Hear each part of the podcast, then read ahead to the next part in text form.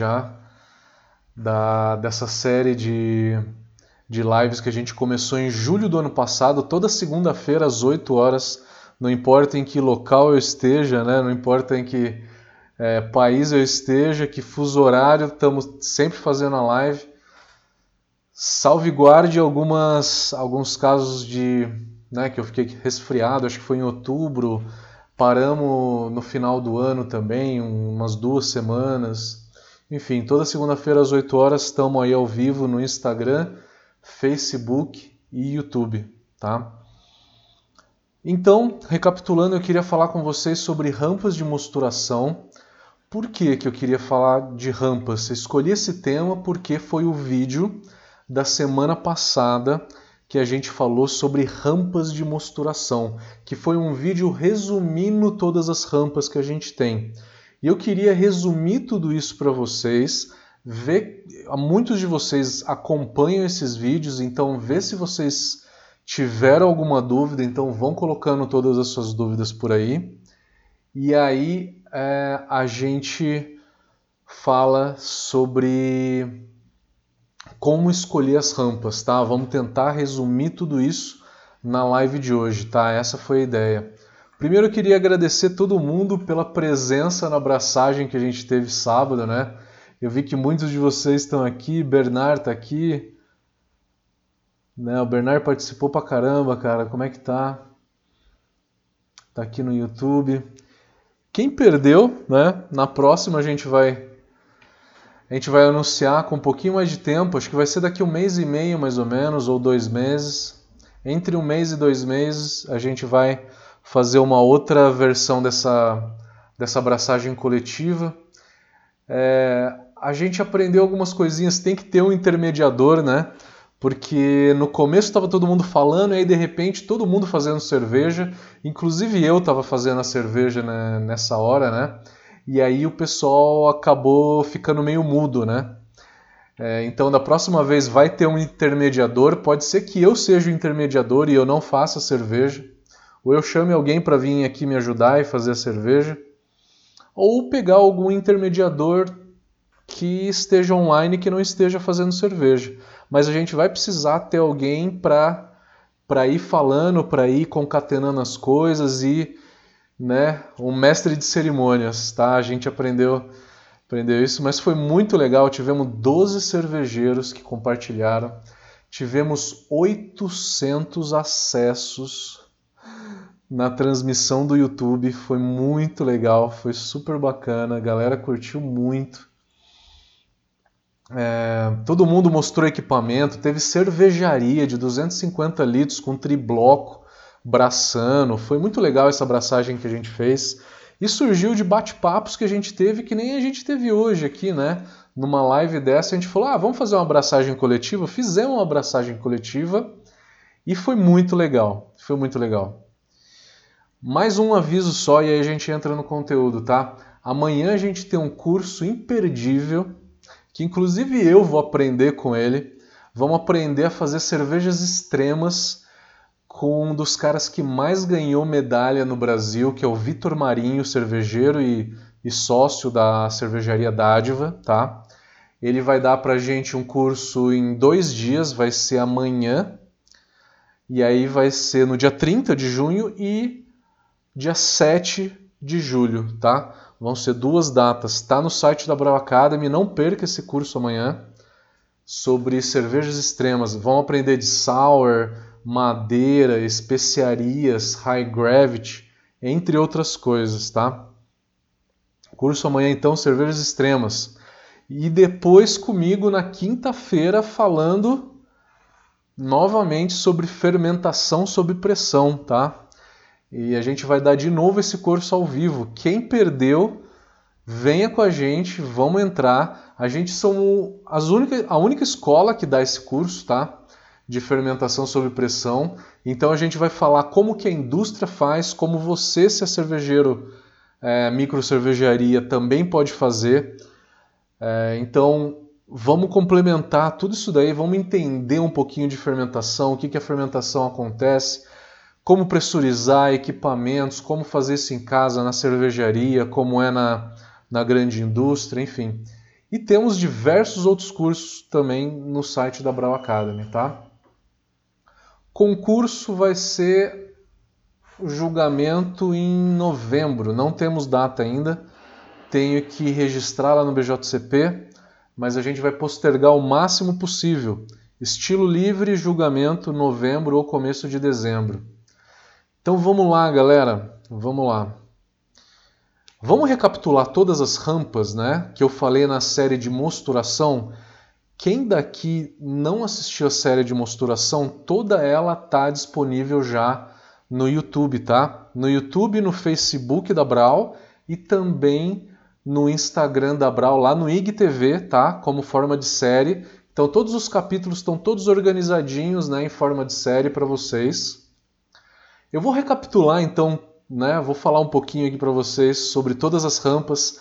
A primeira delas que eu chamei quando eu apresentei a, essa série é uma rampa a 35, 38 graus. O que, que acontece? Alguma enzima atua? Sim, tem, tem algumas enzimas que atuam chamado fitases. Eu chamei ela de acidificação, tá? Não é para dar cravo, cravo é a 43 graus, tá? Que é onde que gera ácido ferúlico. Essa rampa entre 35 e 38 graus, eu chamei ela de acidificação, porque ela dá uma leve acidez se a gente fizer na cerveja e é muito utilizado pelos alemães. São os alemães que realmente usam essa rampa, tá? Aqui no Brasil a gente, né? Para quê? Não usamos, então toca a vida sem ela, tá? Muita gente às vezes faz o mexim nessa temperatura. Saiba que teu pH pode cair 0,2 mais ou menos, tá? Se você fizer essa rampa de temperatura, maravilha. Vocês não vão ouvir muito falar dessa rampa, mas se ouvirem, o motivo é esse. Depois, né, subindo, né? Comecei em 38 graus, que é a acidificação, e aí falando a 43 graus. 43 graus é para gerar ácido ferúlico. São as fitases também que geram ácido ferúlico para que depois a levedura lá durante a fermentação possa quebrar isso e transformar em 4-vinil guaiacol, que é o aroma de cravo que a gente tem na nossa vais, e não é só em vais, isso não vale só para vais, tá? Isso vale também para as belgas, tá?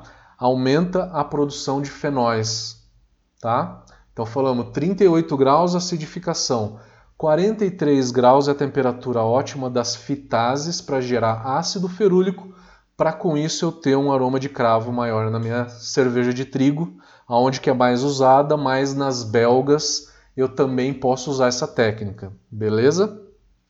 Próxima rampa, subindo de temperatura, a gente tem a 45 graus, que é uma temperatura ótima das beta-glucanases beta-glucanase quebra beta-glucano. Qual que é o problema de beta-glucano? Beta-glucano é uma derivada de celulose que, se eu tiver uma quantidade grande de beta-glucano, ela vai entrelaçar com água, tá? E com isso acaba formando um composto molecular um pouco maior que acaba me entupindo a clarificação. Não só a clarificação, Clarificação é o momento onde que eu retiro os grãos da, é, do meu mosto, né, para poder ferver. É onde que eu faço a lavagem, tá? Mas também na filtração que precede o invase, tá? Aquela filtração onde que eu coloco um filtro de terra de atomácea, a viscosidade da, da minha cerveja também é influenciada por beta-glucano. Então, se eu tenho uma quantidade de beta-glucano alta no meu mosto, eu vou fazer essa rampa de 45 graus. Apenas se eu tiver uma quantidade alta de beta-glucano. Quando que eu tenho? Se vocês conversarem com cervejeiros das antigas, aqueles de 20, 30 anos, cervejeiro de Ambev ou de grandes cervejarias, eles vão falar assim: toda cerveja que você for fazer, faça a rampa de 45 e faça de 50 a 52, que é a parada proteica. Por que, que eles falam isso? Porque há 30 anos atrás, no Brasil, a gente vivia uma outra realidade, que a gente tinha maltes de mais baixa qualidade, aonde que essa germinação desses maltes durante a malteação não era tão intensa. É o que a gente chama também de malte mal modificado. O malte mal modificado é que tem uma intensidade de germinação mais baixa, tá? Com essa intensidade de germinação mais baixa, eu não quebro tanto beta-glucano durante a malteação. Então esse malte vai ter mais beta-glucano, né, que vai interferir na viscosidade do mosto. Outro sinônimo de malte mal modificado é quebrar a proteína que está toda aderida à casca do malte e tornar ela solúvel e também quebrar essa proteína em aminoácido, tá? Então, durante a malteação, né, quando eu modifico bem meu malte, eu quebro o beta-glucano, tá, para reduzir a viscosidade do mosto, aonde que eu for fazer minha cerveja, e eu solubilizo proteínas que antes não estavam solúveis e quebro essas proteínas grandes em aminoácidos para que a levedura consiga fermentar bem. Então eu estou falando que cervejeiros muito antigos, lá de 30 anos atrás, falavam que todo malte a gente tem que fazer parada de beta-glucano e parada proteica. Por conta disso, porque o malte era mal modificado nessa época e a gente tinha que fazer isso para poder quebrar beta-glucano e reduzir a viscosidade e quebrar proteínas em aminoácidos para a levedura fermentar de uma maneira saudável. Os aminoácidos vai incitar a reprodução celular no início da fermentação, tá? Antes da fermentação, na verdade, é onde que a levedura vai quebrar oxigênio, vai pegar o oxigênio e vai transformar em lipídios, tá? em ácidos graxos, melhor dizendo, que também na presença de aminoácidos vai compor a parede celular, tá? E a levedura com isso ela vai se multiplicar. Então eu acabei falando também da parada proteica, né? Por que, que a gente tem que fazer a parada proteica? Número um, para poder é, suprir a falta de aminoácido que o meu mosto tem. Isso está em forma do que no laudo do meu malte? Na hora que eu pego o laudo do meu malte, isso está é, isso tá expresso num item chamado FAN, F-A-N, Free Amino Nitrogen, que nada mais é que aminoácido. Então tem que ter uma quantidade razoável de FAN, tá? e tem que ter uma quantidade baixa de beta-glucano. O ideal é beta-glucano estar tá abaixo de 150, 180 ppm e aminoácidos por volta de 1 1.2 ppm, uma coisa assim. Tá? Não lembro exatamente decor. É, mas beta-glucano é abaixo de é, 180, 150 ppm. Tá? Então, o meu malte hoje em dia já tem uma quantidade baixa de beta-glucano e uma quantidade alta de aminoácido para que eu não precise mais fazer nem a parada de beta-glucano e nem a parada proteica nos maltes que eu compro, tá? Então, todo malte hoje, inclusive os maltes nacionais, da América do Sul em geral, malte chileno, malte uruguaio, malte argentino, malte brasileiro, todos eles já têm essas características onde eu não preciso mais fazer parada de beta-glucano e nem parada proteica, tá? Não preciso mais. Posso arriar o meu malte já na temperatura de beta-amilase. Então eu falei, 38 graus é para acidificação, só para acidificação o alemão usa para dar mais acidez para o mosto para atender a lei de pureza. 43 graus é para gerar ácido ferúlico e aumentar o sabor de cravo. 45 graus é para quebrar beta-glucano, só se o malte ele for realmente mal modificado. Existem poucos maltes no mercado, realmente muito poucos, que são malte mal modificados, só que eles têm essa função, tá? Em inglês chama cheat malt, C-H-I. Não é merda em inglês, tá? Não é com S, é com C, C-H-I. Cheat malt é malte mal modificado. Ele tem a intenção de ser mal modificado, tá? Não é que a qualidade dele é ruim de propósito. Não, ele tem a intenção de ser mal modificado. É... E aí, esse malte você precisa fazer 45 graus e 52, tá? Tanto 45 graus para quebrar beta-glucano, quanto 52 para gerar aminoácido para a levedura fermentar depois. Passei dessas rampas, a próxima é a beta-milase, o ótimo dela é entre 62 e 64, tá? Vai depender de N fatores pH principalmente, o cálcio aumenta um pouco essa temperatura para mais para 64. Ficando entre 62 e 64 tá ótimo, tá? É, ah, mas eu faço uma temperatura única, eu faço single infusion a 66, 65, 67, 68, que é onde a beta e a alfa milase atuam juntas. Tudo bem, funciona também, tá? Funciona bem também. Importante só dizer que a partir de 68, 69 70, a função da beta-milase é comprometida, ela é bem menor. E ela sendo bem menor, eu posso deixar mais açúcar fermentável no meu mosto, tá? Então é uma opção, é realmente uma opção deixar mais açúcar fermentável ou não. Quiser saber um pouquinho melhor sobre fazer a cerveja mais doce usando rampas de temperatura, tá um vídeo antes, né? Eu acho que é o capítulo 11 da série de mosturação da que a gente gravou, que tá lá no YouTube, Facebook e no Instagram. Chama é, rampas de temperatura para deixar a cerveja doce. Tá? É, é um nome meio longo, mas é isso daí. Acho que é o capítulo 10 ou 11 da série de mosturação. Onde que eu dou certinho, explico certinho é, quais são esses tempos e quais são as temperaturas para deixar essa cerveja mais doce. A alfa-milase ela tem como temperatura ótima 70 graus. Aí eu vou explicar um pouquinho mais sobre a alfa-milase, tá? Fazer a alfa-milase ou não. Qual é a diferença de fazer a alfa-milase ou não?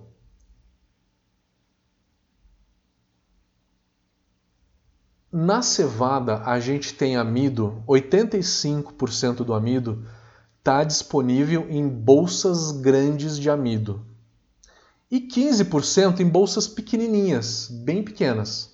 As bolsas grandes de amido rompem, coincidentemente, entre 60 e 62 graus, que é a mesma temperatura da beta-milase.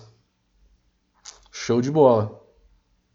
Só que as bolsas pequenas, o ideal delas é 75, 76 graus para se romper. Então, 70 graus é a temperatura ótima da alfa-milase. A 75, elas, as bolsas pequenas se rompem. Eu aconselho tá, fazer a temperatura da alfa-milase em 72 que é onde eu tenho o ótimo dessas duas coisas acontecendo junto. A alfa-milase atuando e rompimento das bolsas pequenas de amido, tá? Que aí a gente está falando não só liberar esse amido, mas quebrar esse amido em destrinas, tá? Então fazer a alfa-milase, eu estou querendo dizer que fazer a alfa-milase atuar, você está quebrando aquele amido em destrinas. Agora, se eu faço uma rampa única a 66, 67, 68,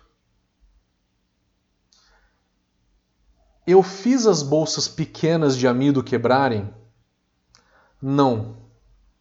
Quando que elas vão se romper? Quando eu fizer o mesh out a 78, 76.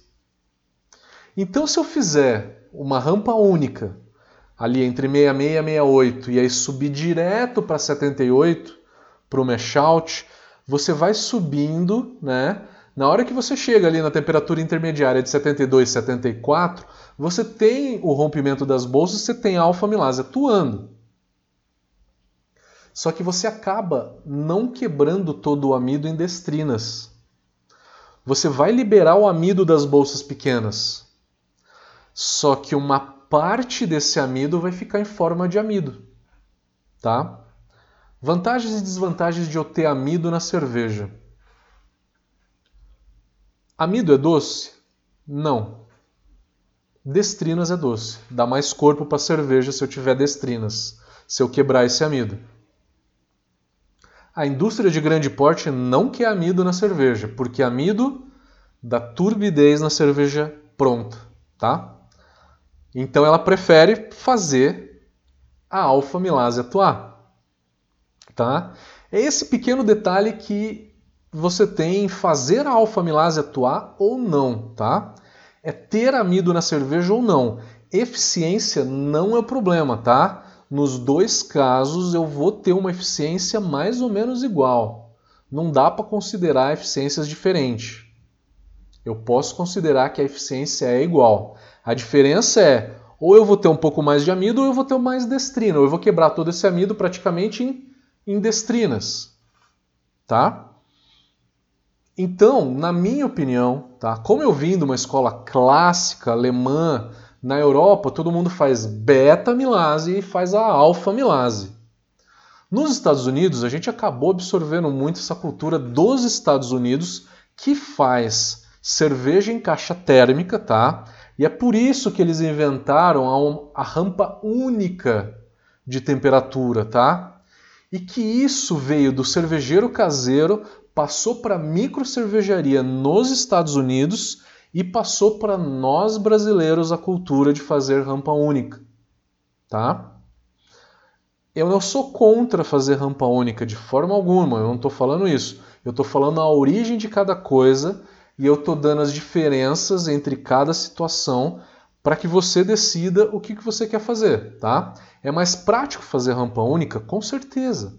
Eu tenho single vessel e eu acho mais prático na single vessel fazer a rampa única mesmo e subir para mesh out e ponto final. Mas se você tem um equipamento tribloco onde que você vai lá, programa suas rampas, tem um bom controle de temperatura, né? Já é uma cervejaria.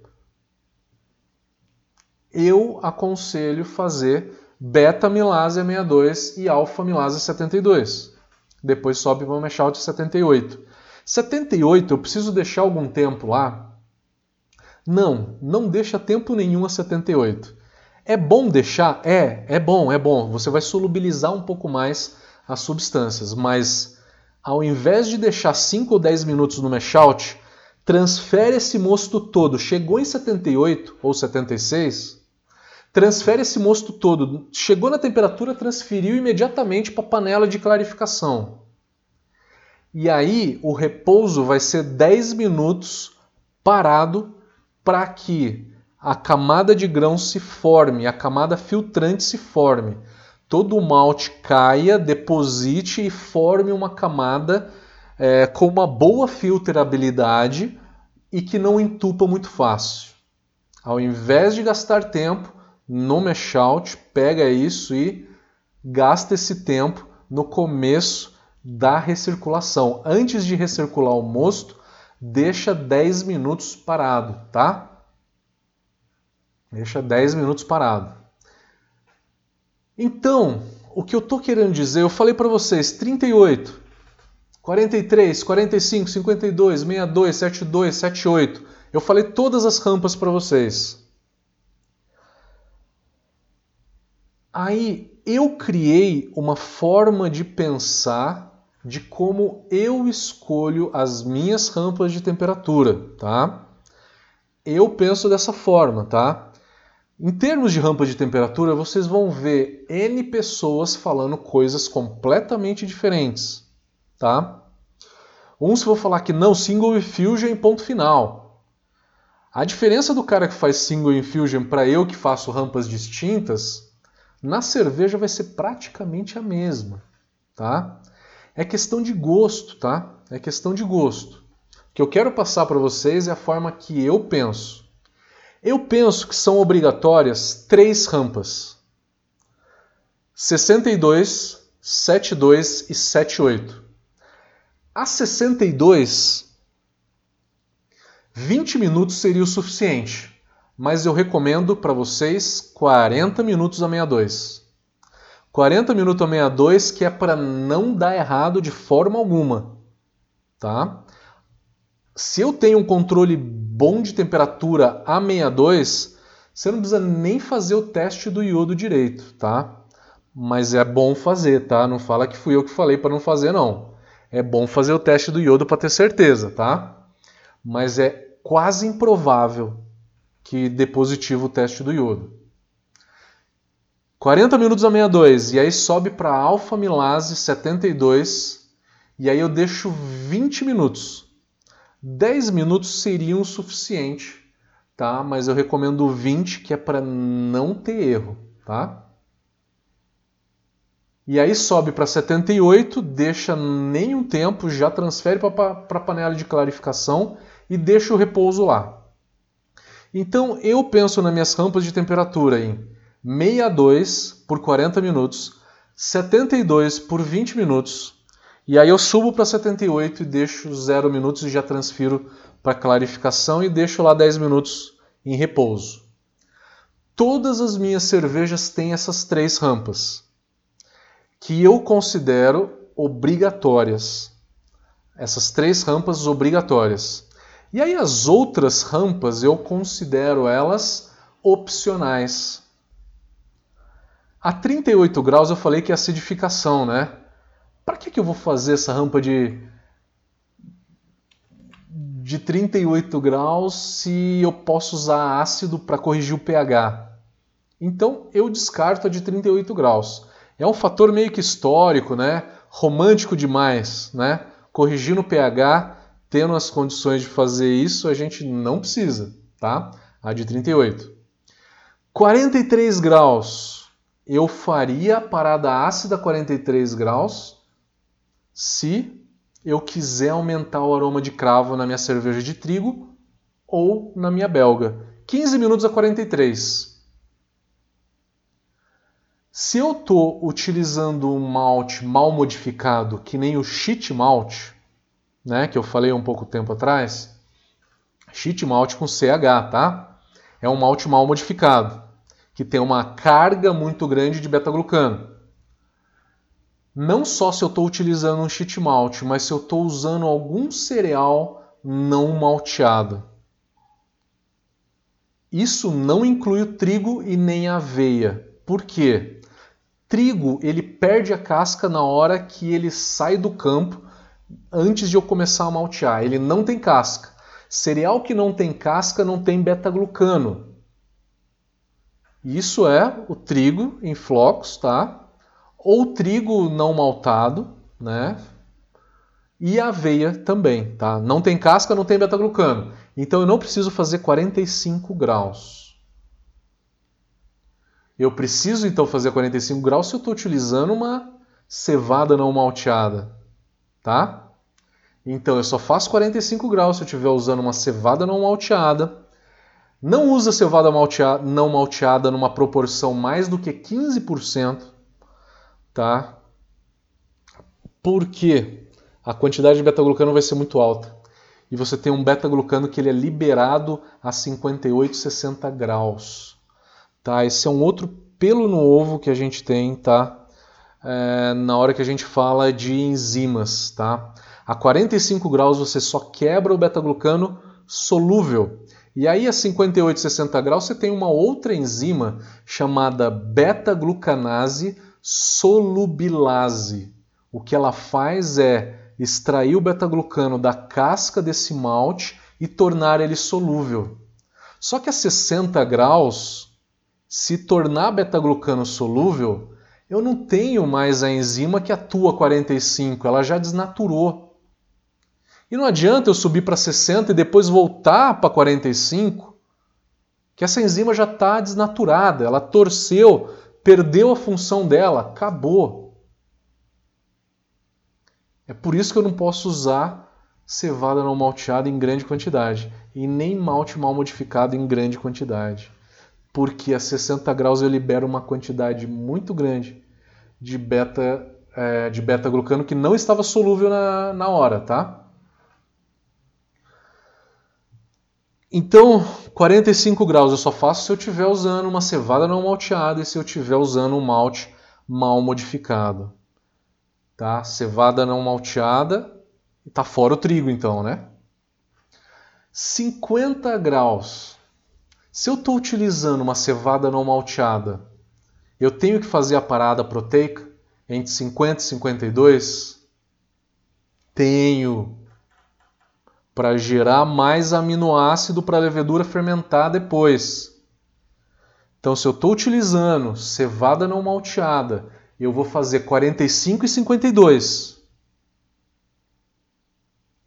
Se eu estou utilizando trigo não malteado, trigo em flocos, aveia não malteada, flocos de aveia, eu não preciso fazer 45 porque nem o trigo nem a aveia vai ter casca. Mas eu preciso fazer a parada proteica. Para que eu consiga quebrar um pouco mais das proteínas e gerar aminoácido para a levedura fermentar lá na frente, tá? Então, a primeira, o primeiro motivo que a gente faz a parada proteica é gerar aminoácido para que a levedura fermente bem depois. Pergunta do milhão. Tem pouca gente que acerta. Mas vocês que devem ter visto a minha série de mosturação vão saber responder. Mas como a gente tem muita gente hoje na live, estamos com 110 pessoas. Caramba, 110 pessoas no YouTube 10 no face, 23 no Facebook e 32 no Instagram. Foi o nosso recorde. Né? E graças a a gente fez um anúncio dessa live, né? A gente fez o um anúncio dessa live justamente porque é o resumo de todas as rampas de temperatura. E eu queria chamar a maior quantidade de gente possível para a gente poder debater isso e é, passar essas informações para vocês, tá? Voltando então, pergunta do milhão. Por que, que eu faço a parada proteica numa vaz aonde eu tenho todos os maltes bem modificados e o trigo que está ali é trigo maltado? Para que, que eu faço a parada proteica numa vaz? Tem gente que responde para quebrar o trigo. Não é resposta. Concorda? Só porque tem trigo eu preciso fazer a parada proteica? O trigo tem mais proteínas, tem 20% mais proteínas do que a cevada. E daí? Aí outras pessoas falam, é, não é para quebrar, não é porque tem trigo, mas é para reduzir a espuma da vaz. E aí eu te pergunto, desde quando a espuma da cerveja foi um vilão? Desde quando eu quero fazer cerveja sem espuma? Ah, mas a Vais é bem carbonatada. Ah, a Vais é bem carbonatada. Se tiver muita proteína, vai formar uma espuma grande no copo. Tá, faz mais ou menos sentido. Mas o principal motivo não é esse. Até pode se considerar que é o um motivo, tá? Reduzir o excesso de espuma numa Vais porque já tem muito trigo mesmo, já tem muita proteína, eu posso reduzir um pouquinho? Tá, Quando eu faço a parada proteica, eu faço o quê? Quebro proteína em aminoácido. Na hora que eu dou mais aminoácido para a levedura, eu estou incitando a levedura a se multiplicar mais, porque ela vai usar esse aminoácido para compor a parede celular da levedura, tá? E com isso você incita a levedura a se multiplicar mais. Não só o aminoácido, mas outros fatores aumentam a reprodução celular. oxigênio, aumenta a quantidade de oxigênio, aumenta a temperatura, também aumenta a reprodução celular. Para que, que eu quero aumentar a reprodução celular? Ah, para eu economizar a levedura? Não. Quanto mais reprodução celular eu tiver, mais a levedura produz ésteres. Eu faço a parada proteica numa vaz. O primeiro grande motivo é eu ter mais aroma de banana. Promover uma esterificação maior na minha levedura. Uau! Pois é, ciência. É por isso que eles fazem a parada proteica, né? Alemão faz 43 graus para gerar mais ácido ferúlico para depois virar aroma de cravo, faz a parada proteica para gerar mais aminoácido e esterificar mais, e ainda fermenta essa cerveja entre 26 e 28 graus. Uma Weiss alemã é fermentada em alta temperatura, entre 26 e 28 graus. É dessa forma que você faz uma Weiss com a intensidade que uma Paulaner tem, que uma Erdinger tem. Beleza? Eu estou olhando para duas câmeras. Aqui é o Instagram e ali é o YouTube e o Facebook. tá revezando aqui um pouco. Então tá. É, aprendemos por que, que a gente faz. Então, tempos disso tudo, né? 43 graus para gerar mais ácido ferúlico, eu faço uns 15 minutos. A 45 para quebrar beta-glucano, também uns 15, 20. Parada proteica entre 50 e 52, também uns 15 minutos. Tá? São rampas opcionais. As obrigatórias que eu penso, né? São beta-milase 62, 40 minutos, sobe para 72, 20 minutos, e aí sobe para 78, e aí começa a clarificar. Então, dessa forma, eu resumi a maneira que eu penso as minhas rampas de temperatura, tá? Eu penso como rampas obrigatórias, que é 62, 72, 78, e rampas opcionais, que é 43, 45 e 52. 43 e 45 tem gente que pergunta, mas e se eu preciso fazer as duas, eu posso deixar numa temperatura intermediária? Pode. Entre 43 e 45, a fitase, que é a de 43, e a beta-glucanase, que é a de 45, as duas estão atuando não tem problema, tá? As duas estão atuando. Mais um motivo, né, para você entender é, o porquê dessas rampas todas, né? Tá? Deixa eu ver se eu não faltou alguma coisa. Um outro motivo para fazer a parada proteica é reduzir a quantidade de proteína para deixar uma cerveja comercial menos turva, tá? Esse é um motivo, só que é um motivo muito pouco usado. Muito pouco usado. Que para reduzir a turbidez de proteína, eu vou jogar sílica gel durante a filtração ou no tanque durante a maturação, para que eu retire proteínas e deixe a cerveja mais clara, com uma menor turbidez. Galera, falei demais, mas eu tentei falar de uma maneira um pouco inteligível aí para vocês entenderem as rampas de temperatura. Um resumo de tudo isso, tá? Quem perdeu esse vídeo, eu falei de todas elas, volta lá depois e assiste ele. Ficou um pouquinho mais de dúvida, olha a série de mosturação que está nas nossas redes sociais também. Ou vamos lá agora para as perguntas. Bora lá! Eu vou começar pelo nosso amigo Instagram aqui, porque às vezes ele cai, né? Ele é o primeiro a cair e aí eu acabo per perdendo as perguntas da galera. Vamos lá. Galera, primeiro, obrigado pela audiência de hoje. Foi a maior audiência que a gente teve nas lives. Obrigado, obrigado. Esteja sempre conosco, toda segunda-feira às 8 horas. Estamos na edição 44 já dessa live. toda segunda-feira às 8 horas. Esporadicamente a gente faz uma outra live terça, quarta, quinta-feira, quando eu não estou dando aula à noite, tá? Aí eu anuncio e aí eu, eu faço uma live extra, tá?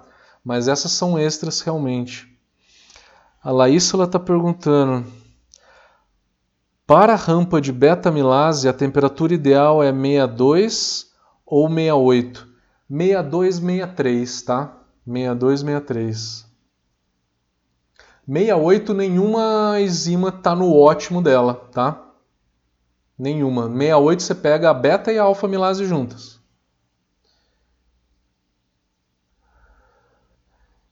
Quem tiver interessado, amanhã tem um curso de cervejas extremas com o Vitor Marinho da cervejaria Dádiva. Um cara que tem 94 medalhas já. Galera, vai ser muito legal. Vamos ver mais pergunta aqui. Vamos passar. Instagram. Quem está no Instagram, se cair, se quiser ir para o YouTube, vai, mas eu vou reconectar o Instagram hoje porque eu estou fazendo através do meu celular. Evandro Hall perguntando: Eu uso single vessel, uso dois termômetros, um no balde e outro no líquido. Um no malte e outro no líquido. No líquido sempre dá 3 graus a mais, o que devo controlar. É, Evandro, isso acontece com quase todas as single vessels, tá? com quase todas as single vessels. Por isso que na hora que eu vou fazer, eu tenho single vessel, na hora que eu vou fazer a minha cerveja, eu tento ficar entre 60 e 66, 68. Eu me dou um range grande aí, tá? Por quê? Porque você tem diferenças de temperatura e, e às vezes são 5 graus, tá? Você falou aqui de 3, eu já vi 5, 6, 7 graus na camada de grãos para o mosto que está em contato com a resistência. E nesse range de temperatura, a beta-milase vai atuar. Eu faço, nesse range de temperatura todo, eu dou uma hora, uma hora e dez. Né? Porque a temperatura está oscilando muito, eu dou uma hora, uma hora e dez, uma hora e vinte, e aí eu subo direto para minha shout, quando eu faço na minha single vessel, tá?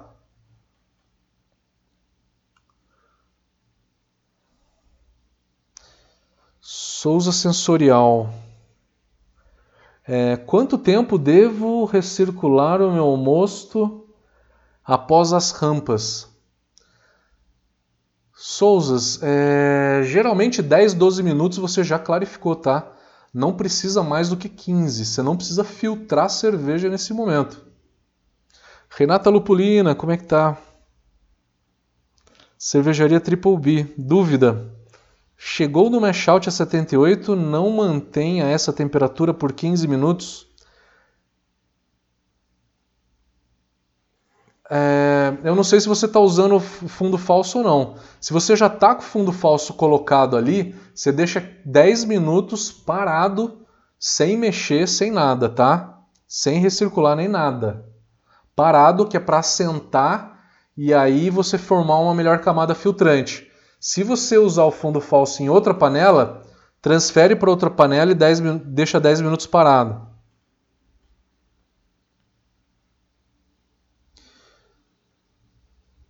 Rodolfo Júnior. Mestre, boa noite. Quando fazemos o Single Infusion, tem as indicações de temperatura menores para uma cerveja mais alcoólica e uma temperatura maior para uma cerveja com mais corpo. Como fica fazendo a parada de beta e alfa?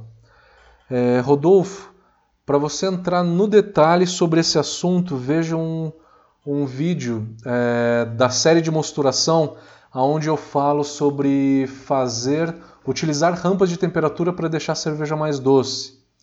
Tá, mas é, resumindo, eu não consigo te explicar isso tudo aqui, mas resumindo, você faz 10, 12 minutos a 62 para beta-milase quebrar, mas não quebrar todo o amido.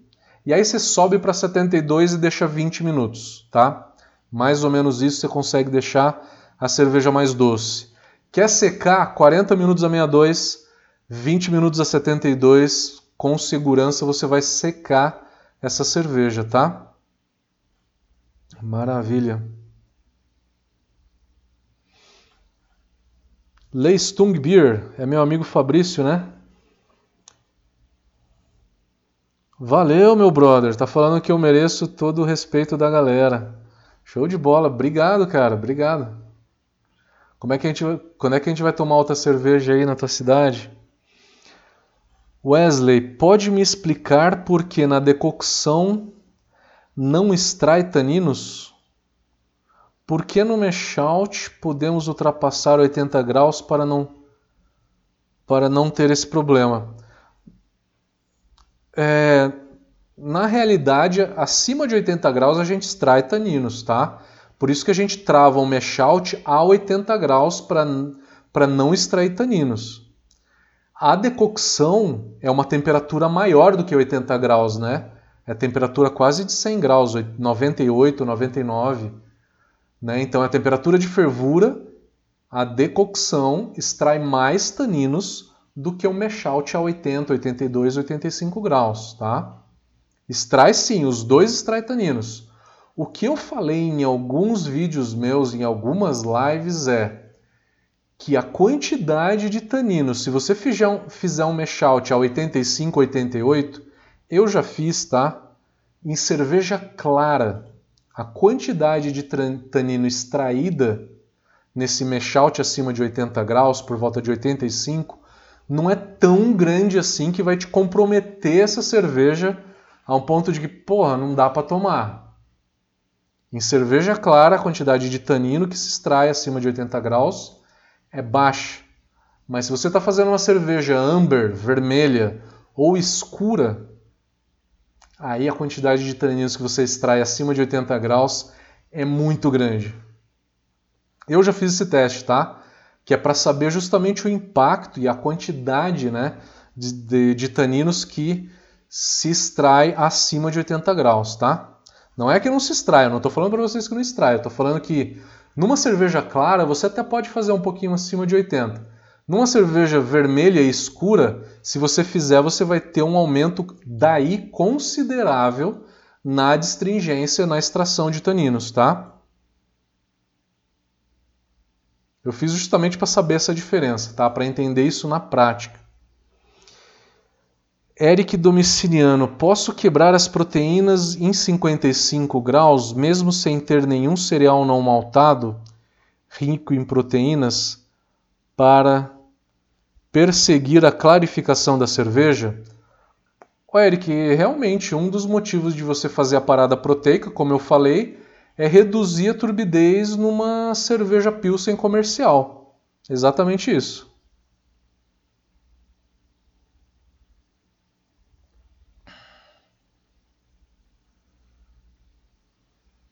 Beleza, vamos lá para o YouTube, que o YouTube tem bastante gente aqui.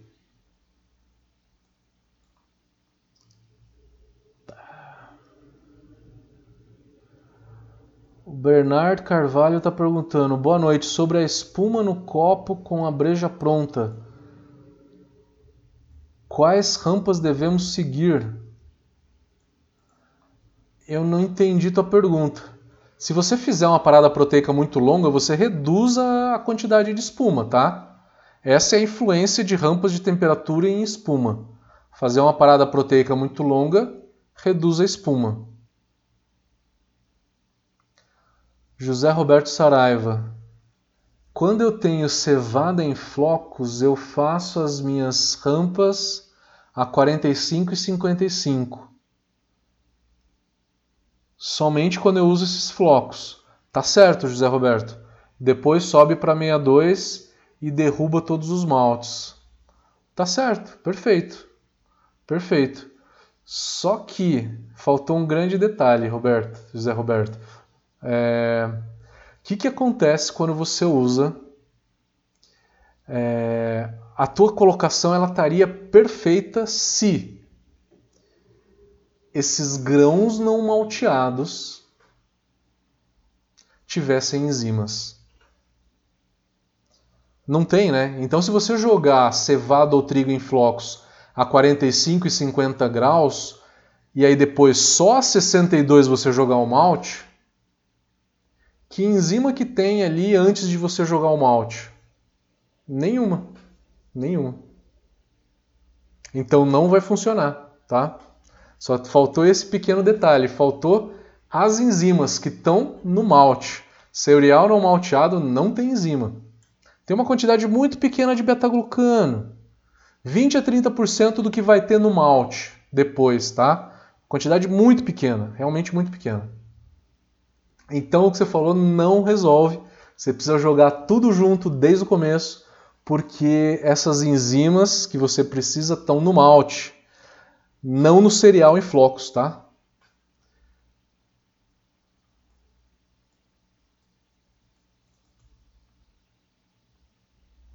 Vamos ver aqui. Galera, eu não vou conseguir falar oi para todo mundo porque tem muita pergunta, tá? Eu vou passar só para as perguntas.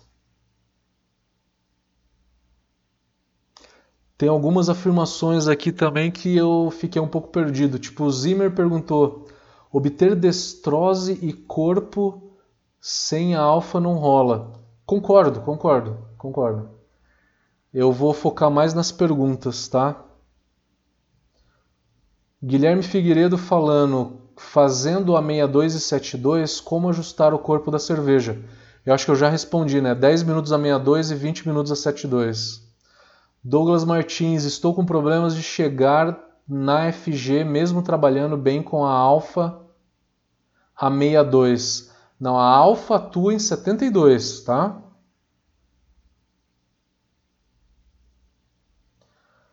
A água era para vir com 6,7 de pH, mas está vindo com 5,6. Então o pH da abraçagem está caindo abaixo de 5. Se teu pH da tua mostura está abaixo de 5, nenhuma enzima está atuando legal, cara. Você vai ter problema de, de atividade enzimática grande aí, cara. Você vai precisar corrigir o pH. Isso é muito simples, cara. Bicarbonato de sódio que você compra no supermercado, na farmácia, que é para deixar a tua água mais alcalina, tá? Precisar acidificar e ácido lático ou ácido fosfórico.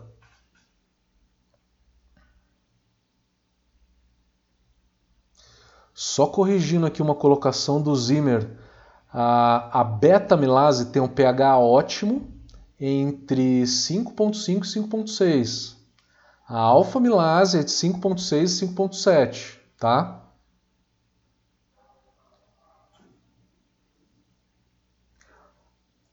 Malte da agrária precisa fazer a parada proteica a 50 graus, nem a parada proteica e nem a parada de beta-glucano.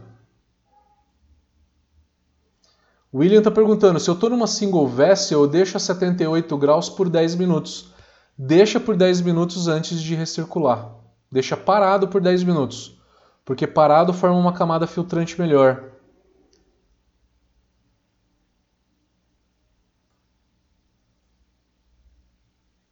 Célio Hugo, valeu. Mais uma presença sua, tá com a gente há bastante tempo. Daniel Guerra, boa noite. Uma dúvida que eu tenho na mosturação é como lidar com o tempo de atingir essas temperaturas da rampa. Seria bom atingir o quanto antes ou pode ser um processo mais longo? Você deve ter um problema aí de provavelmente né, de fogo, né? Teu fogo não deve ser muito intenso, você não deve conseguir chegar rápido na rampa de temperatura, né? Mas concorda comigo que se você está subindo devagarzinho, as enzimas que atuam ali naquela temperatura onde que você está passando, ela continua atuando, né? Ela, ela não começa a atuar na temperatura ideal e aí você subiu 2 graus da temperatura ideal, ela para de atuar. Não, as enzimas elas têm um range de atuação de temperatura de por volta de 8 graus, tá? 10 graus, aonde que ela vai começando atuando mais rápido, ela tem o topo, né, o ápice de atuação dela, que a beta-milase é 62, 63, e aí depois ela vai caindo a atuação dela, tá? Mas ela não deixa de atuar, ela tem um range de 8 ou 10 graus ali, tá?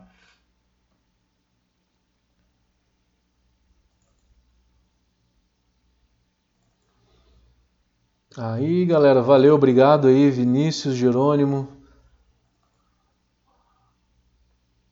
Valeu. Darkness.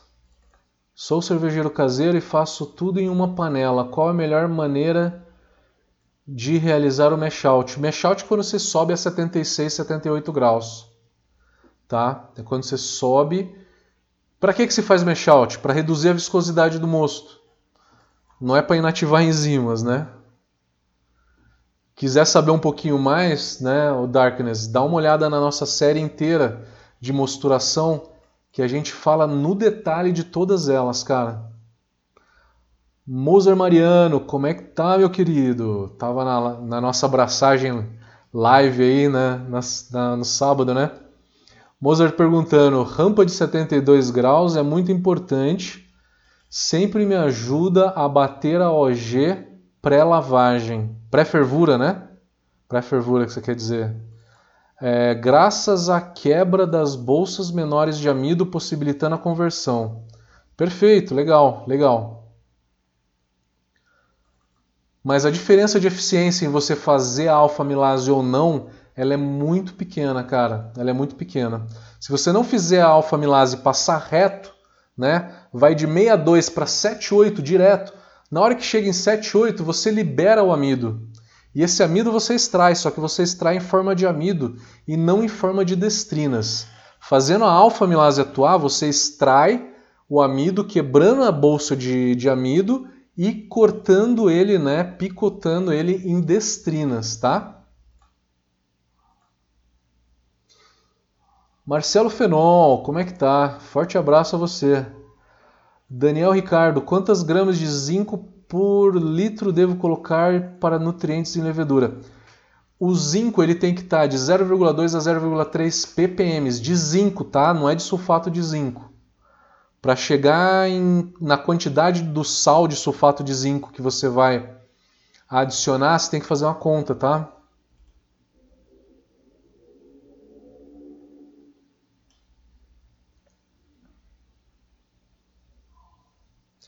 E aqui o Marcelo Fenol falou que é para usar de 0,5 a 1 mg por litro de sulfato de zinco, né? Se for zinco mesmo, é de 0,2 a 0,3 ppm, tá? Acima de 0,5 ppm de zinco, a levedura é prejudicada e pode até não fermentar legal. Erasmo perguntando, mas a reprodução celular em lagers não produziria ésteres assim como uma Vice, não produziriam mesmo, tá? Porque ela normalmente não vai produzir.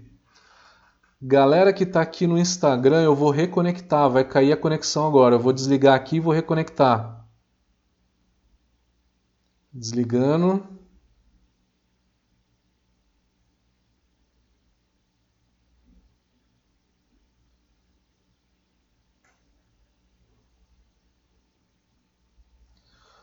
Só um pouquinho, gente, quem tá no, no YouTube aí.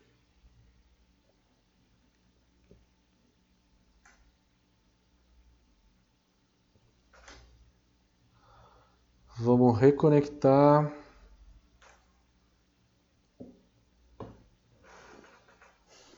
Vocês viram quem tá aqui? Tem dois gatos no meu colo. Eu vou pegar a câmera aqui para vocês verem, ó. Se liga só. Manuela e Maria. A Maria tá no meu colo desde que começou a live. Eu fazendo carinho nela aqui e fazendo a live.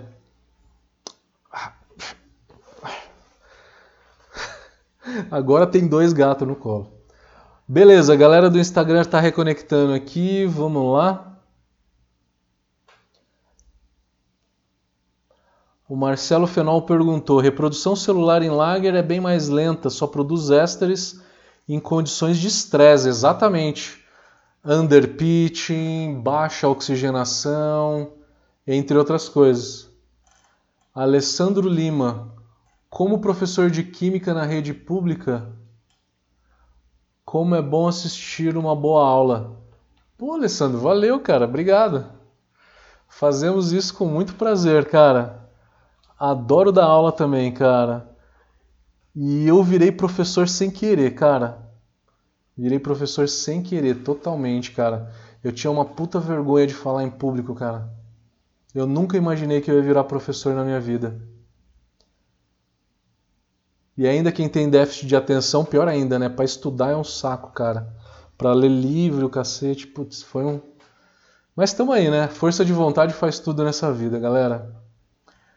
É, o Erasmo falando que para fazer uma cerveja mais doce, você faria 20 minutos a 62 e 40 minutos a 72? Não. 10 ou 15 minutos a 62 e 20 minutos a 72. Porque 10 ou 12 minutos a 62 você ainda deixou o amido sem quebrar para depois subir para a alfa-milase e a alfa-milase quebrar em açúcar não fermentável. A Fabiana está perguntando: para quem faz recirculação contínua, quanto tempo a 78? Deixa os 10 minutos parado em 78, né? É... Na verdade, você vai deixar 10 minutos parado antes de começar qualquer recirculação, tá? Antes de começar a sua recirculação contínua, que você pode começar ela a 62, a 50, né? Tem muita gente que começa a 45, 50 graus.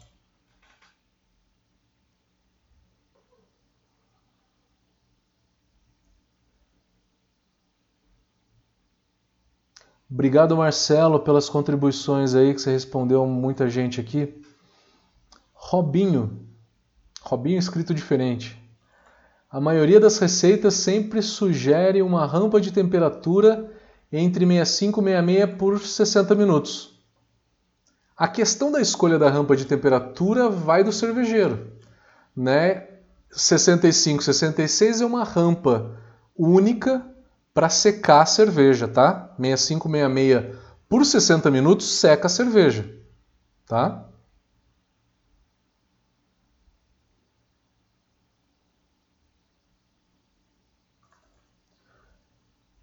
Zimmer está perguntando, na verdade é porque é meio termo para enzimas, então a chance de errar é menor.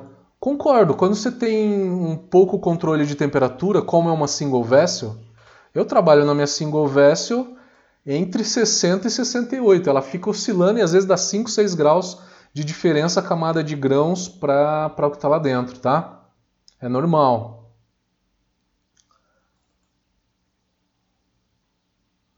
Vamos ver mais pergunta aqui.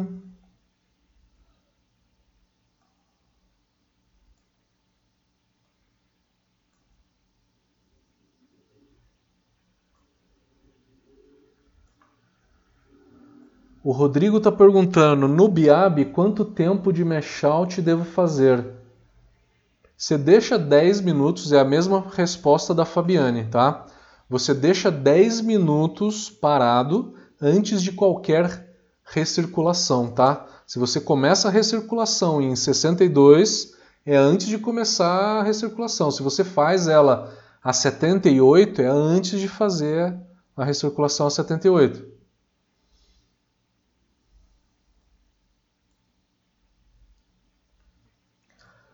O Valber Bin está perguntando: considerando que a temperatura ambiente na Alemanha é menor que a temperatura ambiente aqui no Brasil, essa temperatura de 28 graus para Weiss não funciona muito bem na Alemanha. Na Europa, cara, na Alemanha e na Bélgica, eles têm uma cinta térmica interna no fermentador para esquentar o fermentador. Quando não tem água quente e água gelada, tá? Então é assim que eles fazem.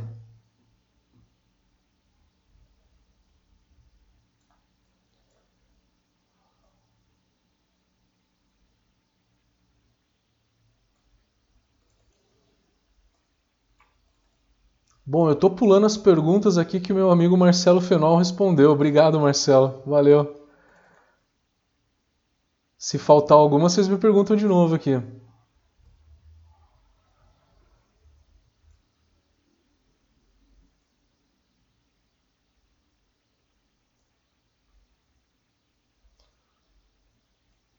Hugo, parabéns pela série de mosturação. Valeu, Hugo. Uma dúvida. Para fazer uma vaz mais encorpada, vale mais a pena trocar os 40% de malte Pilsen por Munique ou Viena do que trabalhar uma temperatura mais alta? Se você trabalhar a rampa de temperatura para deixar a tua cerveja mais doce, a grande desvantagem que eu vejo nisso é o seguinte: você está deixando mais destrinas. Destrina tem um sabor de dulçor bem mais simples do que o malte caramelo, tá? Se a tua ideia é deixar a cerveja doce e complexa, saborosa, é malte caramelizado que você vai usar, não é rampa de temperatura, tá? Rampa de temperatura vai dar uma ajudinha, tá? Mas não vai deixar essa cerveja tão saborosa quanto o malte de caramelo. E eu estou falando isso porque cabe justamente na tua resposta aqui, né? Eu usaria Carahel ou Carahed numa quantidade pequena, tá? É malte caramelo, malte cristal, para dar corpo na cerveja, tá? Deixar ela com a cor alaranjada, aquele alaranjado bonito, né? E dar um sabor caramelo de malte caramelo, tá? A destrina, se você trabalha a rampa de temperatura, você está aumentando destrina no mosto. Você está aumentando açúcar simples, que tem um sabor muito parecido com açúcar de mesa, né? Então tem uma diferença, o sabor da destrina e o sabor do malte caramelo. São duas coisas distintas, tá? Por isso que eu sou a favor de trabalhar é com malte para deixar a cerveja mais doce. Eu não trabalho rampa de temperatura para deixar a cerveja mais doce. Mas eu sei que muita gente trabalha, tudo bem, tá? Tô dando só a minha opinião pessoal.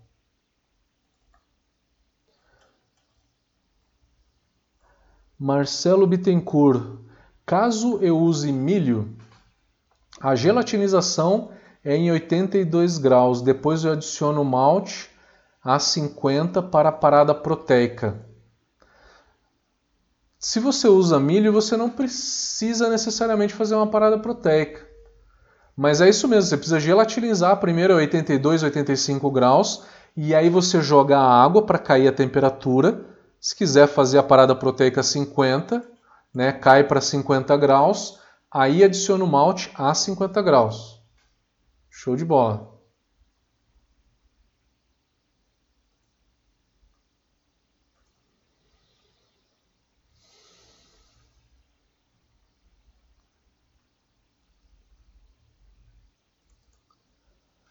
Que aula bacana, valeu Anderson.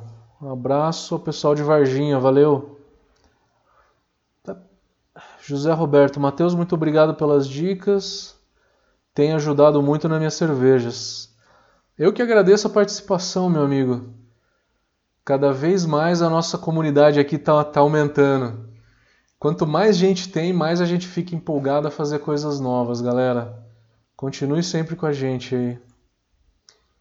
É, o Wendel está perguntando, Matheus, o que recomenda de perfil de mosturação para uma Imperial Stout? Te recomendo, Wendel, as rampas básicas, tá? Que a conclusão da minha explicação, do começo até o meio da live, falei todas as rampas, eu falei, tem rampas obrigatórias, rampas básicas, que é 62, 72, 78, e rampas opcionais, 43, 45, 52, tá? Então eu faria essa sugestão que eu dei de rampas obrigatórias. 62 por 40 minutos, 72 por 20 minutos e 78, 0 minutos deixa 10 minutos descansando, decantou, começa a recircular. William, sobre a recirculação, então, não é interessante mexer os grãos. Eu acho interessante mexer os grãos se você tem uma single vessel ou faz no, em qualquer tipo de biab, tá? Mexer a camada de grãos vai te aumentar muito a eficiência. No meu single vessel, o que, que eu faço? Na hora que eu estou fazendo a minha rampa ali, que eu falei da beta-amilase, que eu fico entre 60 e 68, né? Eu deixo por uma hora e 10, uma hora e 20 nessa temperatura. Nessa temperatura eu fico mexendo o tempo todo. Eu fico mexendo o tempo todo para aumentar a eficiência. Consigo de 75 a 80% de eficiência na minha single vessel. Aí eu subo para 76, 78 e deixo recirculando aí para limpar a cerveja, tá?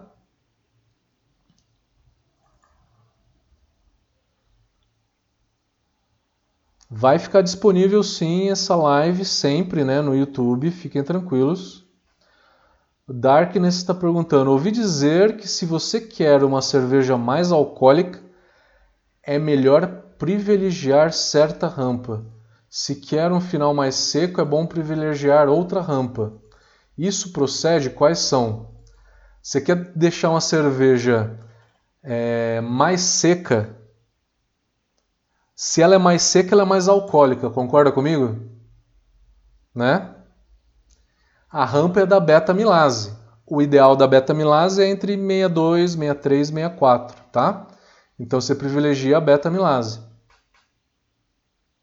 Murangas perguntando: por que deixar parado por 10 minutos antes de começar a recirculação para quem faz a recirculação contínua?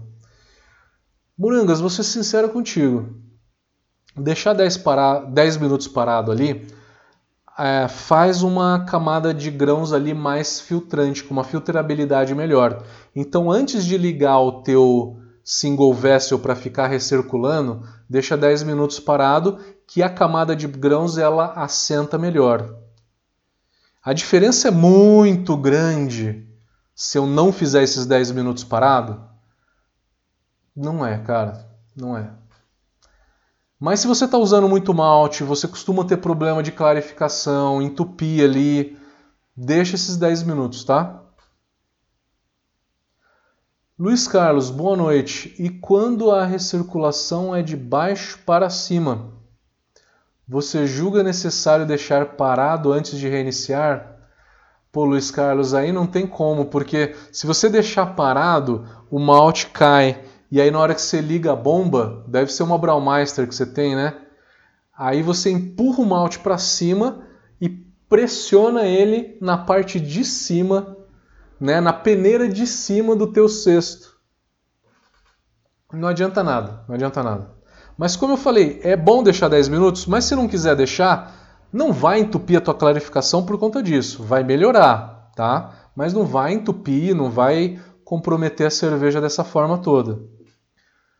Gabriel, minha eficiência está ruim mesmo. Para 20 litros finais, usei 5 kg de malte e a minha OG ficou em 1040 deveria ter ficado por volta de 1.050 com 5 kg de malte para 20 litros, Gabriel. Tua eficiência deve ter dado por volta de 20%, 60%. Eficiência baixa mesmo.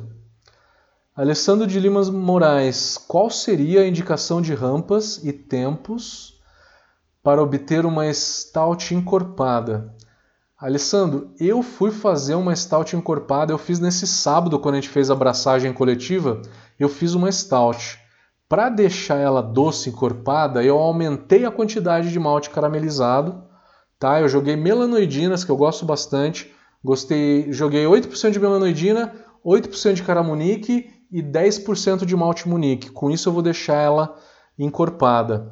Numa stout é melhor você usar uma quantidade maior de malte caramelizado, porque esse malte caramelizado tem um açúcar caramelo, né? Tem um, um dulçor muito mais complexo e muito mais saboroso do que a destrina. Né? Voltando que eu, eu falei isso um pouco tempo atrás, tá? Na hora que você trabalha a rampa de temperatura para deixar cerveja mais doce, você está produzindo destrinas, que tem um, tem um gosto simples, como é o sabor simples do açúcar de mesa. Tá? Se você quer deixar ela mais saborosa, realmente mais rica, mais complexa, aí é com malte caramelo, tá? Numa stout eu recomendo malte caramelo. Mas se você quiser fazer, não tem problema. Segue aquelas rampas que eu falei, 10 a 12 minutos a 62 e aí sobe para 72 e deixa 20 minutos.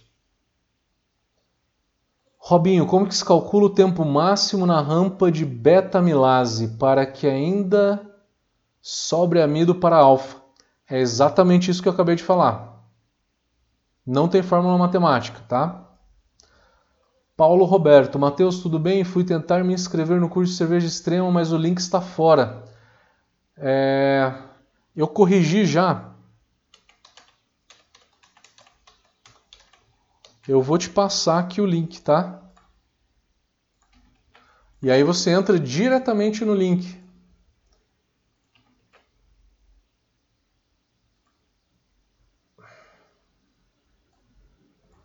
Deixa eu ver aqui, eu vou copiar, copiar. Eu vou colar o link aqui para você, tá? Puta, caramba, não consegui colar. Cara, eu não consegui colar, não consegui colar. É, então, quem fizer, quiser fazer a inscrição no, no curso dos Cervejas Extremas, vai pelo menu. Olha lá no menu curso, ao vivo, né? Cursos, ao vivo e aí clica em cervejas extremas. Ou dá um F5 no, no browser que ele vai atualizar, tá? Tava com o link quebrado, tá? Mas eu, a gente consertou hoje à tarde. Ixi, deixa eu ver qual que é a pergunta agora que eu acho que eu me perdi aqui. Vamos ver.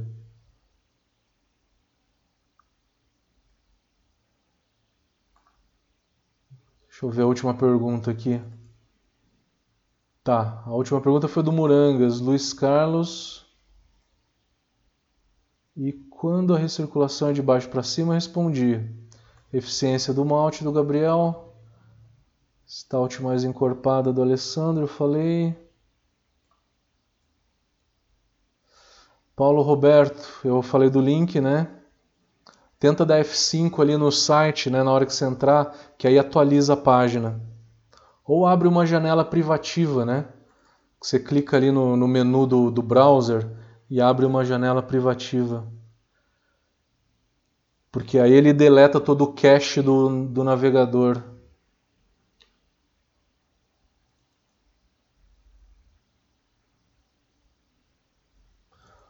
O Célio Hugo falou: depende do estilo que é bom você usar rampa de temperatura para deixar mais doce e tem estilo que você usaria malte caramelo.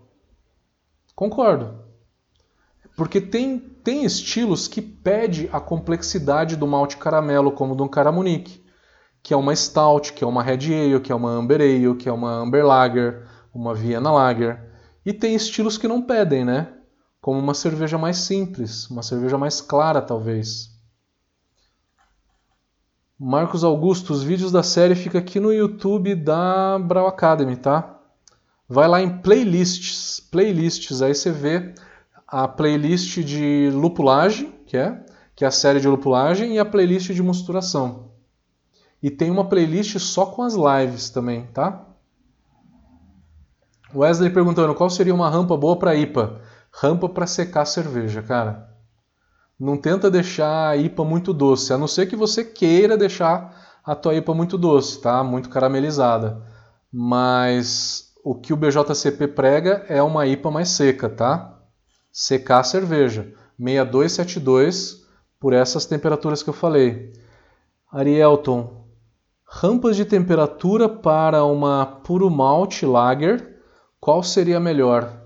Eu faria rampas de temperatura para secar também, tá? 627278.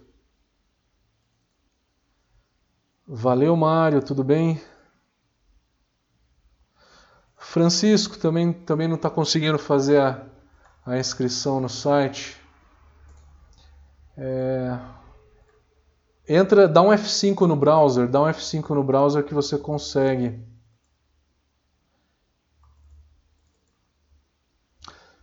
Bom, vamos lá pro Facebook depois eu volto aqui pro Instagram, tá? Eu vi que tem gente aqui no Instagram. Eu vou pro Facebook agora. O Wilton Bernardo falando que tava legal a abraçagem coletiva, valeu. E ele fazendo a German Pilsner, show de bola.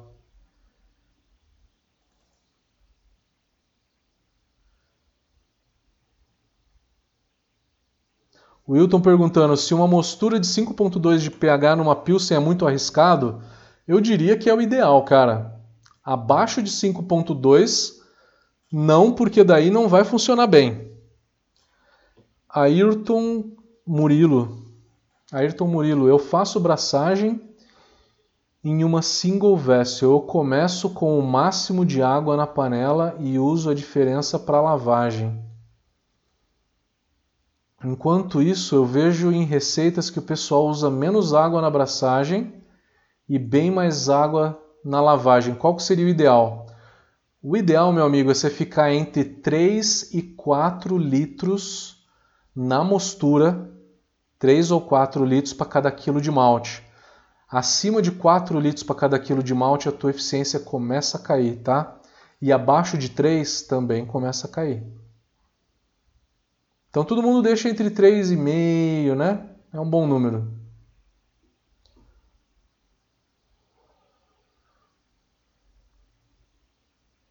É, deixa eu ver aqui uma pergunta. O Paulo está perguntando por que as minhas cervejas Weiss sempre ficam ácidas? É uma característica da levedura Weiss, né? Deixar ela um pouco ácida. Não azeda, tá? A azeda é um erro. Ácida sim, tá? É uma leve acidez porque é uma levedura que é muito intensa. E ela fermenta muito.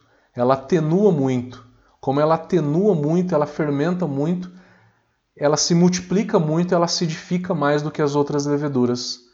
São assim algumas leveduras belgas também, né? O Paulo, eu não entendi. Você está perguntando qual a melhor levedura para Weiss? WB06 é a mais popular, mas eu não acho ela tão boa assim. Eu acho a Munique, a Munique Classic da Laleman melhor, tá? Instagram.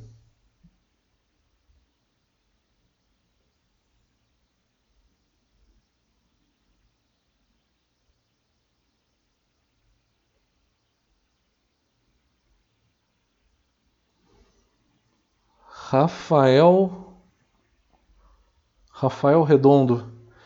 É, faço BIAB e desde que comecei a fazer a minha recirculação contínua com bombinha, a minha eficiência aumentou muito.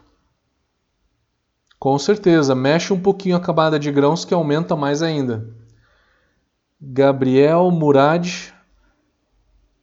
está falando, não entendo muito bem a questão da eficiência, mas acho que minhas últimas braçagens não foram eficientes. Para 20 litros de cerveja utilizei 5 kg, a minha OG ficou em 1040. Isso é bem ruim, isso é bem ruim. Eu acho que eu já li sua pergunta, né?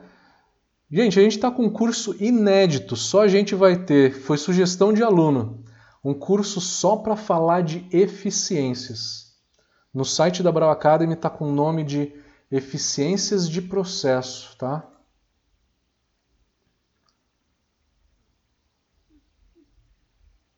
Vai ser um curso bem legal. Vamos continuar aqui nas perguntas.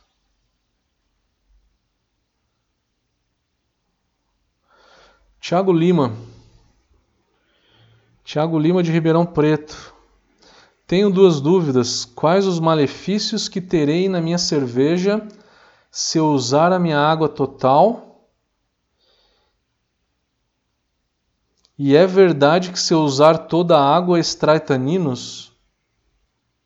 Tiago, eu não entendi. Se você fizer o no sparge, se não, você não fizer lavagem, usar a água total na mostura, é isso que você quer dizer?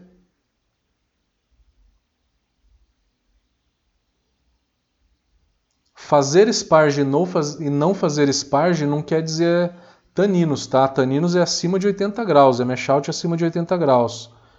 Qualquer coisa me pergunta de novo que eu não sei se eu entendi sua pergunta.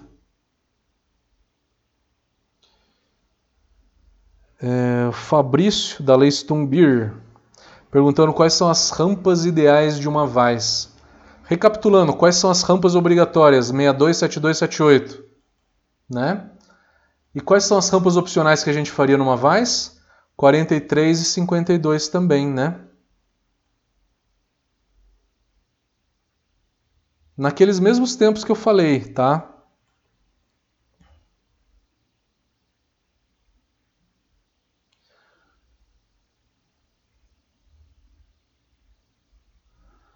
Rampas para uma stout, rampa para secar eu faria, né? 62, 78, 62, 72 e 78. Mas tem gente que gosta de trabalhar rampa de temperatura, daí faz 10 ou 12 minutos a 62 para a beta-amilase não quebrar muito, né? O Rod perguntando: vale a pena fazer uma rampa a 68 por 10 minutos? Vale a pena uma rampa de 68 graus por 10 minutos? Entre 62 e 72? Se você fez 62 e vai fazer 72, 68 não faz sentido algum. Não tem nenhuma enzima no ótimo da atuação dela 68. Não tem. Se você já vai fazer 62 e 72, esquece 68. 68 é quando você vai fazer rampa única.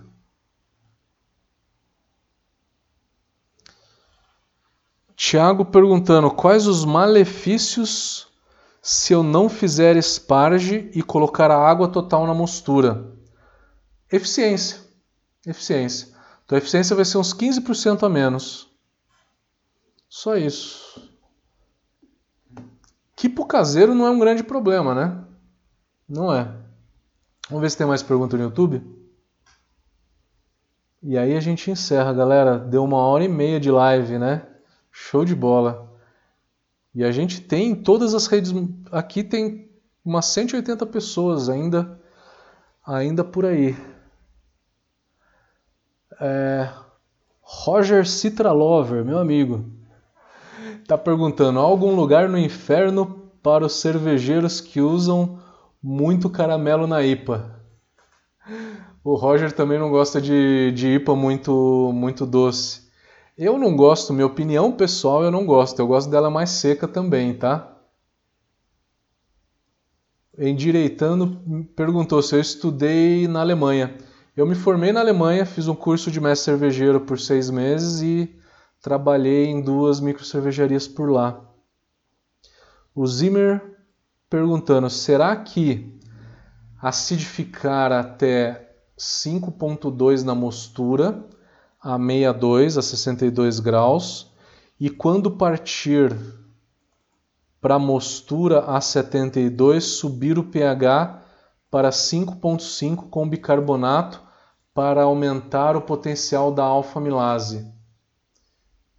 Eu acho que isso seria preciosismo demais, eu, eu acho também, eu concordo, tá? É, por quê? Porque se você deixar um pH muito alto. Cara, enfim, 20 é, minutos a 72, desculpas, deixa eu só simplificar. 20 minutos a 72 você já faz a alfa-milase atuar e quebrar tudo, tá? E para o caseiro, tempo não é um problema, né? Subir o pH para deixar no pH ótimo da alfa-amilase é para economizar tempo. Ao invés de fazer 20 minutos, fazer em 10. Mas eu não sei se precisa. Darkness está perguntando: 3 kg de Pilsen e 300 gramas de Carahel para 10 litros e uma IPA tem risco de ficar muito doce? Não tem é mais ou menos essa dosagem para deixar ela com leve caramelo sem deixar ela muito doce.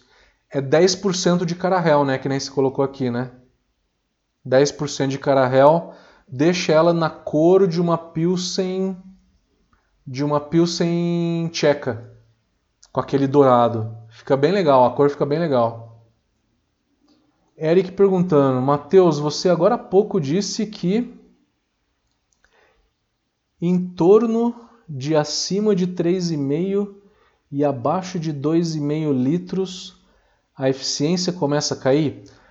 Abaixo de 3 litros começa a cair e acima de 4 litros para cada quilo de malte também cai a eficiência.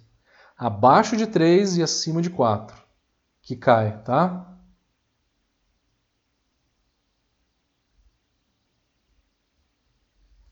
Por quê? Porque abaixo de 3 cai. É... Porque é o seguinte, vai faltar água para solubilizar o amido. Vai faltar água para solubilizar o amido. Acima de 4, você vai acabar lavando menos o malte, que vai cair eficiência. Quer saber um pouquinho mais? Veja o vídeo da série de mosturação, eu acho que é o episódio 2. O nome dele é Fator de Diluição, que eu te explico no detalhe, tem mais alguns detalhes aí que eu não consigo te explicar agora. Que eu demoraria uns 10 minutos para te explicar e eu deixaria de responder as outras perguntas. Daniel Ricardo, para fermentar uma IPA com levedura da Nottingham, posso fermentar a 20 graus? Pode. A Nottingham é mais neutra do que o S05, tá? Daniel, não dá frutado, cara. Foi você que me perguntou hoje no WhatsApp, né? Nottingham não dá frutado. Se você quer uma levedura inglesa frutada, é S04 da Ferments ou Windsor da Lallemand. Ou procura outra inglesa que seja frutada.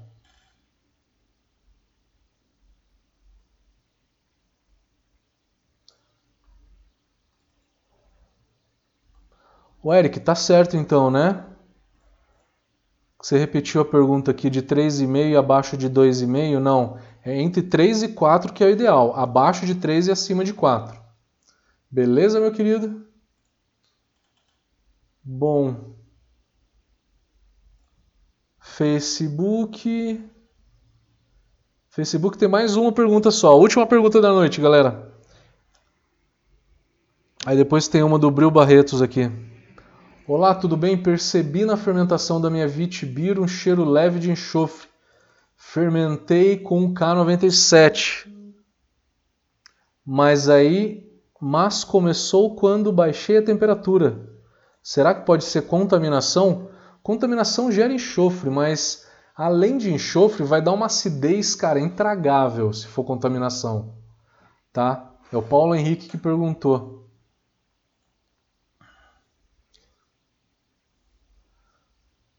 João Ming, te espero na próxima abraçagem, João. Tava sem internet, né? Maravilha. Então vamos lá. É... Instagram. Marcos Stefanes de Lages. Como é que tá?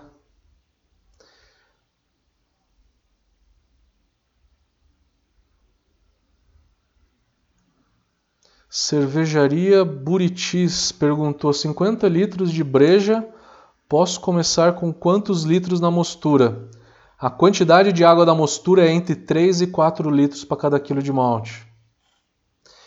Bril Barretos, Matheus, vou abraçar uma Saison neste final de semana estava pensando em uma rampa única, porém arriando malte com 52.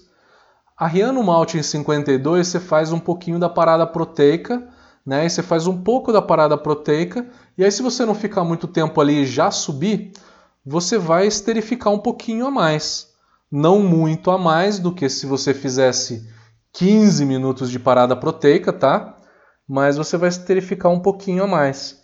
É uma técnica que se usa também. Outra técnica seria a 45 e aí só passar pelas temperaturas de 50 a 52 para fazer um pouquinho de parada proteica, alguns minutinhos de parada proteica, e aí com isso esterificar. Beleza?